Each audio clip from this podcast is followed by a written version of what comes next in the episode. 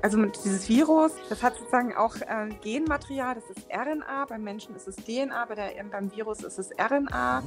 Und ähm, mit Hilfe von diesen Oligonukleotiden, die ähm, sind sozusagen wie, wieder wie dieses Lego-Bausystem. Also baut man so synthetisch auf, dass sie zu dem Virus passen okay. und wie zu so einer Matrize da, äh, die RNA finden. Also das heißt, wenn da dieser Speichel abgenommen wird, dann ähm, extrahiert man aus dem Speichel, ähm, wenn, wenn der Virus eben da ist, ähm, den, Virus und die RNA gibt dann eben diese Oligonukleotide dazu und dann gibt es so verschiedene enzymatische Prozesse, mit denen man ähm, so Vervielfaltigung von dem Material hat und am Ende hat man eine Farbreaktion, die dann sagt, es ist Virus drin oder es ist Virus nicht drin. 15 Minuten. Zu Gast bei Christian Dürr. Hallo und herzlich willkommen zu meinem Podcast. Mein Name ist Christian Dürr, ich bin Mitglied des Deutschen Bundestages und stellvertretender Vorsitzender der Fraktion der Freien Demokraten. Ja, ich bin Politiker, aber dieser Podcast ist kein klassischer Polit-Talk, sondern er soll interessante Infos bereithalten, die man sonst so vielleicht nicht bekommt. Ich bin nicht alleine, sondern habe immer jemanden zu Gast, der Wissenswertes und Hintergründiges zu erzählen hat. Das Ziel ist, dass ihr hier eine interessante Zeit habt und optimalerweise etwas schlauer nach dem Podcast seid als zuvor. Und ein klares Versprechen mache ich vorweg. Dieser Podcast dauert exakt 15 Minuten. Und zwar 15 Minuten ab jetzt. Seit der Corona-Pandemie ähm, sprechen alle über Biotechnologie. Bis vor der Pandemie haben wir noch gedacht, das ist eigentlich nur was für Leute, die zu gut in Chemie oder Biologie in der Schule aufgepasst haben. Aber jetzt wissen wir, dass das auch ganz viel mit der Erforschung eines Impfstoffes zu tun hatte. Deswegen ist mein heutiger Gast aus der Biotech-Branche. Es ist Dr. Silvia Wojciechski. Sie ist Chemikerin und Gründerin, Geschäftsführerin und Mitinhaberin der Biospring GmbH. 1997 1990 gründete sie das Unternehmen mit fünf weiteren Wissenschaftlern und sie ist eben äh, sozusagen eines der Stars in Deutschland der Biotech-Branche. Ganz herzlich willkommen, Frau Dr. Wojciechski. Hallo, guten Tag. Schön, dass Sie dabei sind. Sie sind uns aus Frankfurt zugeschaltet, mutmaße ich. Da ist nämlich der Sitz Ihres Unternehmens. Wohnen Sie auch in Frankfurt? Ich wohne auch in Frankfurt. Sie wohnen genau. auch in Frankfurt, sind sozusagen ja. mittlerweile, sind Sie geboren? in Hessen oder wo kommen Sie ursprünglich her? Ich, ich bin sogar in Frankfurt geboren. Sie sind also in Frankfurt geboren, also nie, nie ein Local Kid, der jetzt ein Unternehmen führt mit äh, ja. fast 300 Mitarbeitern, das will ich noch hinzufügen. Ja. Und Sie sind einer der weltweit führenden Hersteller für synthetische, da kommen wir gleich noch drauf, und ich versuche das Wort jetzt richtig auszusprechen, Oligonukleotide. Das Wort Nukleotide habe ich noch aus dem Biounterricht in, äh, im Gedächtnis. Wir kommen auch gleich zu dem, was Sie genau tun noch. Aber die Frage vorweg, ich habe angedeutet, Corona-Pandemie natürlich das Top-Thema. Wann, Frau Dr. Wojciechski, kommt der Impfstoff? Tja, also es gibt ja eine, einige, eine Reihe von vielversprechenden Studien. Jetzt kam auch wieder ähm, in, in, der Pressemitteilung, dass zum Beispiel die Firma BioNTech, die sitzen in Mainz, also mhm. gar nicht so weit weg von Frankfurt, haben viele davon gehört, da ähm, auch jetzt in, in Zulassungsverfahren ist oder kurz davor, die, die, da kommen jetzt Daten. Das ist natürlich auch bis zum letzten ähm, Moment spannend, ähm, ob denn die Daten wirklich ähm, so aussagekräftig sind. Ähm, die Hoffnung ist schon, dass im Laufe des nächsten Jahres Impfstoffe ähm, bereitstehen. Aber bis zum letzten Augenblick ist es natürlich spannend, äh, weil, weil es eben experimentell ist und mhm. eben die Daten noch nicht final vorliegen. Klar, und Sie haben gerade Biontech erwähnt als ein der deutschen Unternehmen, die sozusagen da offensichtlich ganz äh, weit die Nase vorn hat. Biotech ist jetzt seit Corona irgendwie, hat es jedenfalls politisch so ein bisschen so einen Hype bekommen, äh, was mich freut. Ich hatte die Branche, das darf ich dazu sagen, vorher schon mal beobachtet, auch vor Corona, aber ähm, wir wissen mittlerweile, wie wichtig das ist äh, für neue Medikamente. Und deswegen wollen wir als erstes natürlich wissen, die Biospring GmbH, äh, die Sie leiten, äh, die Sie mitgegründet haben, ähm, was macht dieses Unternehmen und woran forschen Sie? Sie derzeit? Also wir stellen Oligonukleotide her und Sie haben ja schon genau richtig gesagt, dass das ähm, was mit Nukleotiden zu tun hat, die man aus dem Biologieunterricht kennt. Also wir stellen diese Oligonukleotide äh, für Pharma- oder Biotech-Unternehmen aus der ganzen Welt her. Diese Oligonukleotide, die sind aus denselben Grundbausteinen aufgebaut wie unsere Gene. Das heißt, äh, die Gene, die ähm, ja die genetische Information enthalten. Häufig, viele kennen auch den Begriff DNA zum Beispiel. Mhm. Also wenn man Augen, Haut und Haarfarbe oder auch Krankheiten, alle Funktionen im Körper sind letztendlich durch diese Gene, durch diese DNA reguliert und ähm, diese Oligonukleotide sind aus den gleichen Bausteinen aufgebaut und sind diesen Genen nachempfunden, sind so Genschnipsel, äh, manchmal mhm. auch der Begriff finde ich ganz schön. Mhm. Und die kann man einmal im therapeutischen Bereich ähm, einsetzen, um Krankheiten zu behandeln oder aber auch in der Diagnostik, also zum Beispiel jetzt auch diese ganzen PCRs, von denen die Rede ist, ja. Äh, die da ja jetzt inzwischen eine Million, glaube ich, pro Woche oder so gemacht wird.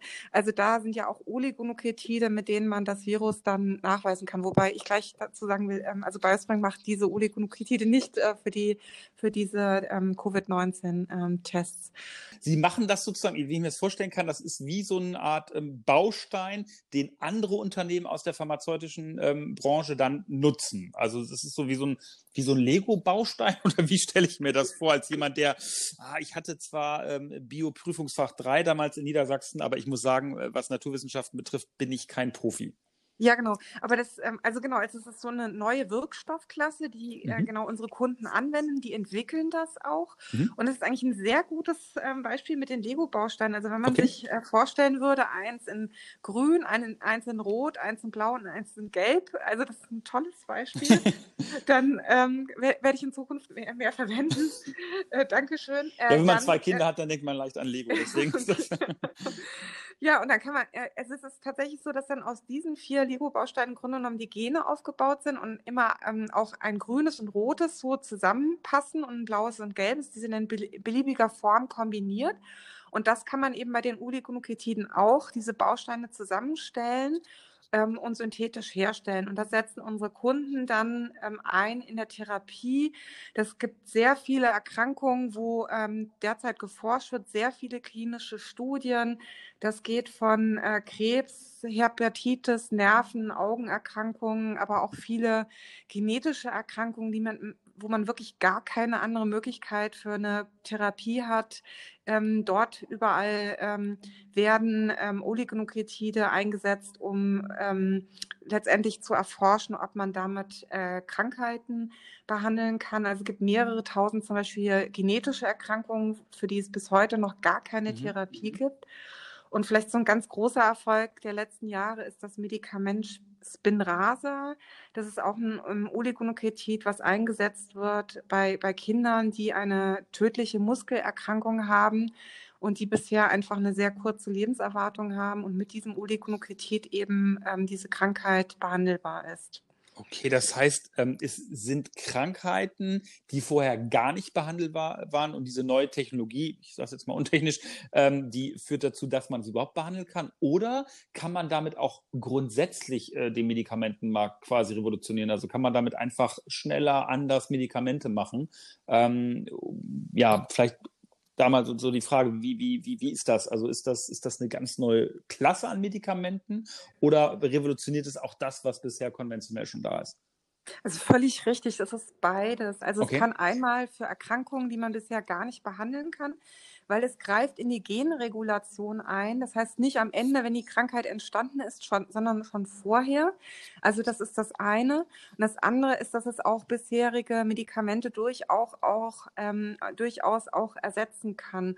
Und es ist schon völlig richtig, was Sie sagen, es ist so eine Plattformtechnologie. Das mhm. ist halt, heißt, es ist nicht so wie in der konventionellen ähm, ähm, Pharmazie, wo man chemische Verbindungen in, ähm, also wo man so einen Prozess macht, wo man dann so eine, so eine typische chemische Synthese macht, sondern man hat immer diese Lego-Bausteine, die man in einer bestimmten Abfolge zusammensetzt und dann eben guckt anhand der Gene, ähm, wie wirkt sozusagen diese Zusammensetzung dieser Genschnipsel auf, auf, die, ähm, auf die Gene in den Zellen.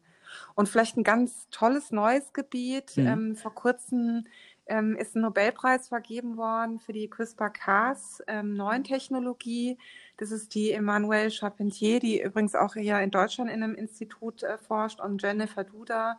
Ähm, die ähm, haben Chemie-Nobelpreis bekommen für diese CRISPR-Cas-Technologie. Da ist auch wiederum, ähm, sind Oligonukleotide ein Tool, ähm, um ähm, Gene ganz gezielt ähm, zu verändern. Das ist nochmal eine Revolution sozusagen mhm. in, in der Medizin um dann äh, viele Erkrankungen in Zukunft auch ähm, angehen zu können. Also da tut sich äh, nicht nur am Horizont, sondern schon real heute, Sie haben eine Krankheit vorhin ja genannt, äh, eine ganz neue Art der, der Krankheitsbekämpfung auf. Kann man das sagen? Ist das eine, eine, schon eine echte Revolution für die Medizin, wenn solche Technologien zum Einsatz kommen können? Würde ich auf jeden Fall so sehen, mhm. genau. Es ist auch eine sehr, sehr effizient und ähm, es ist sehr lange geforscht worden, also mehrere Jahrzehnte.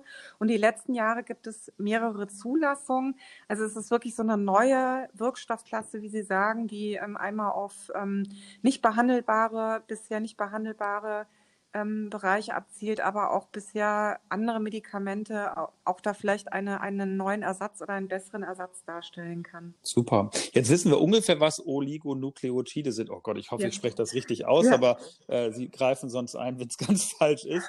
Ähm, aber wir müssen nochmal zurück natürlich auf äh, Corona kommen. Ähm, Biospring forscht zwar nicht an Impfstoffen gegen das Coronavirus, das haben Sie vorhin schon gesagt, aber diese Oligonukleotide werden auch für die Entwicklung von Covid-19 Diagnostik verwendet. Ähm, also äh, Sie haben das vorhin gesagt. Ähm, wie genau kann man sich das vorstellen oder was kann man sich darunter vorstellen, wie das funktioniert? Mhm. Also vielleicht auch nochmal, also wir forschen zwar nicht an dem Covid-19-Impfstoff, ähm, mhm. aber wir haben schon auch Produktionen, wo jetzt unsere Kunden sozusagen an so Impfstoffen arbeiten und wo Oligonukleotide auch ein Bestandteil von so Impfstoffen ah ja. okay. ähm, sind. Also da ist jetzt auch gerade einiges in Bewegung sozusagen, ähm, auch hier in Frankfurt. Und dann ist es so, ähm, genau, in, in der Diagnostik, ähm, da ähm, kann man, also da ähm, produzieren wir jetzt nicht ähm, äh, für Covid-19 oder höchstens mal für so ganz kleine ähm, For Forschungen von, von Kunden, die, die da sind. Aber im Grunde genommen ist es so, dass man diese Oligonukleotide nutzt, um ähm, als ähm, also mit dieses Virus, mhm. inzwischen, viele haben jetzt von RNA gehört, ja, viele wussten das halt vorher nicht, aber das hat sozusagen auch äh, Genmaterial, das ist RNA, beim Menschen ist es DNA, bei der, beim Virus ist es RNA. Mhm. Und ähm, mit Hilfe von diesen Oligonukleotiden, die ähm, sind sozusagen wie, wieder wie dieses Lego-Bausystem, die passen dann ähm, zu der, zu der Virus, also baut man so synthetisch auf, dass sie zu dem Virus passen okay. und wie zu so einer Matrize da, äh, die RNA finden. Also das heißt, wenn da dieser Speichel abgenommen wird, dann ähm, extrahiert man aus dem Speichel, ähm, wenn, wenn der Virus eben da ist, ähm, den, den Virus und die RNA gibt dann eben diese Oligonukleotide dazu und dann gibt es so verschiedene enzymatische Prozesse, mit denen man ähm, so Vervielfältigung von dem Material hat und am Ende hat man eine Farbreaktion, die dann sagt, es ist Virus drin oder es ist Virus nicht drin. Und mit dieser Farbreaktion, das ist diese berühmte PCR, die man jetzt auch ähm, häufig hört, mhm. da kann ich eben zeigen, ob Virus, RNA, ähm, in einer Speichelprobe drin ist oder nicht. Und das ist ein sehr, sehr empfindlicher Test, ein sehr genauer Test, der wirklich immer super funktioniert, also auch sehr standardisiert ist und sehr zuverlässig ist. Und das muss man sich ja auch mal überlegen. Es ist ja super, dass es überhaupt so eine Diagnostik gibt, damit, äh, genau, wenn ja, ich einen Verdacht klar. habe, dass ja, ich irgendwo hingehen kann und mich testen mhm. lassen kann und nicht einfach ähm, das laufen mhm. lassen muss. Und das ist ja auch die Grundlage für die ganze Nachverfolgung mit Gesundheitsämtern und so weiter, dass man überhaupt so eine Diagnostik hat. Also von daher ist diese moderne Biotechnologie eigentlich wirklich ein ganz wichtiger Baustein jetzt in der, in der Pandemiebekämpfung. Genau, jetzt haben wir über die Diagnostik auch nochmal gesprochen. Ich will nochmal auf das Thema Impfstoff zurückzukommen, weil das ja in der Politik die Rolle zurzeit spielt. Also auch äh, über die Frage, wie lange brauchen wir all die Maßnahmen, die auch kritisch diskutiert werden. Ähm, in der Vergangenheit war es so, dass man viele Jahre gebraucht hat, ähm, um ähm, an Impfstoff zu kommen. Wirkstoffe für die Medikamente zu entwickeln, hat 15 bis 20 Jahre gedauert. Äh, Impfstoffe vielleicht im Durchschnitt acht Jahre, habe ich mal irgendwie gelesen. Ähm, erstens nochmal, am Anfang schon gesagt, natürlich weiß keiner, wann der Impfstoff kommt, aber welchen Beitrag leistet sozusagen die Biotechnologie jetzt, damit das viel, viel schneller geht? Also schaffen Sie es durch das, was ähm, Sie herstellen oder auch ähm, die Kollegen aus Ihrer Branche, dass diese Impfstoffforschung ähm, und dann auch der Finden eines passenden Impfstoffes äh, schlicht schneller geht? Kann man das so ja, sagen? Ja, ich glaube, da sind verschiedene ähm, Aspekte da. Also natürlich sind auch die Behörden da unheimlich schnell, dass sie das sehr unterstützen, dass alles eben einen sehr, sehr beschleunigten Prozess durchläuft. Also trotzdem natürlich äh, sehr gründlich, weil ähm, man, man will ja gesunde Menschen impfen, also da ist auch eine große Verantwortung da. Ähm, aber ich denke, also mhm. das, da ist auch ein bisschen Glück im Spiel. Ähm, dass, äh, dass es ähm, Konzepte gibt oder Plattformen gibt, mit denen man vermutet hat, dass man da einen Impfstoff rausentwickeln kann. Also wenn man wirklich von ganz Anfang anfangen wollte, würde es vielleicht auch sehr viel ähm, länger dauern. Aber äh, nochmal, um auf BioNTech oder, oder, auch die Firma CureVac zurückzukommen, die beide, ähm, die arbeiten mhm. auf Basis von dieser sogenannten mRNA. Das ist auch wiederum äh, genetische Bausteine. Die werden nur nicht synthetisch wie bei uns hergestellt, sondern enzymatisch. Und die haben eben schon Ansätze gehabt, zum Beispiel im Krebsbereich, um das Immunsystem hier äh, entsprechend zu modulieren. Und dann haben die gesagt, das kann man, ähm, also diese Plattform dieser mRNA kann man äh, vielleicht auch einsetzen, um Impfstoff gegen ähm, Covid-19 zu finden. Das heißt, es war ja schon mal grundsätzlich was da. Jetzt klingelt der Wecker, okay. aber Sie reden bitte einfach weiter, weil es ist gerade so also, spannend. Genau, und die haben, ähm, also die haben dann äh, überlegt, das kann doch auch, wenn das auch fürs Immunsystem hilft, vielleicht dann auch eben eine Möglichkeit sein, dass da in der, in der Covid-19 äh, Impfstoffvorsorge äh, sozusagen einzusetzen. Das heißt, es ist irgendwann schon mal eine Grundlage da gewesen, dass man nicht von Null anfängt, weil häufig ist es so, wenn man eine Krankheit hat, dann ah, ja. fängt man erstmal an, ähm, erstmal wirklich vielleicht ein paar Jahre zu gucken, ähm, was, was, was kommt überhaupt in Frage und dann, ähm, dann ist der nächste Schritt, äh, genau, to toxikologische Untersuchung, dann diese Phase 1 an, an, an äh, Probanden. Also wir kriegen, wir haben ja auch sehr viele Medikamente, mhm. die wir oder Wirkstoffe, die wir herstellen. Das ist schon so, das dauert teilweise zehn Jahre in manchen beschleunigten Verfahren wow. sehen wir aber auch, dass es viel schneller geht, ähm, wenn es zum Beispiel so nicht behandelbare oder seltene Erkrankungen sind. Aber es ist vielleicht auch ein bisschen Glück, wenn es sozusagen so schnell geht. Ähm, ähm, und weil vielleicht auch manche Unternehmen auf so sehr große Expertise für andere Impfstoffe wie zum Beispiel Influenza ähm, ähm, zurückgreifen oder vielleicht versuchen, analoge mhm. ähm, Therapie oder Impfansätze zu, ähm, ist ja keine Therapie, sondern Impfansätze zu finden.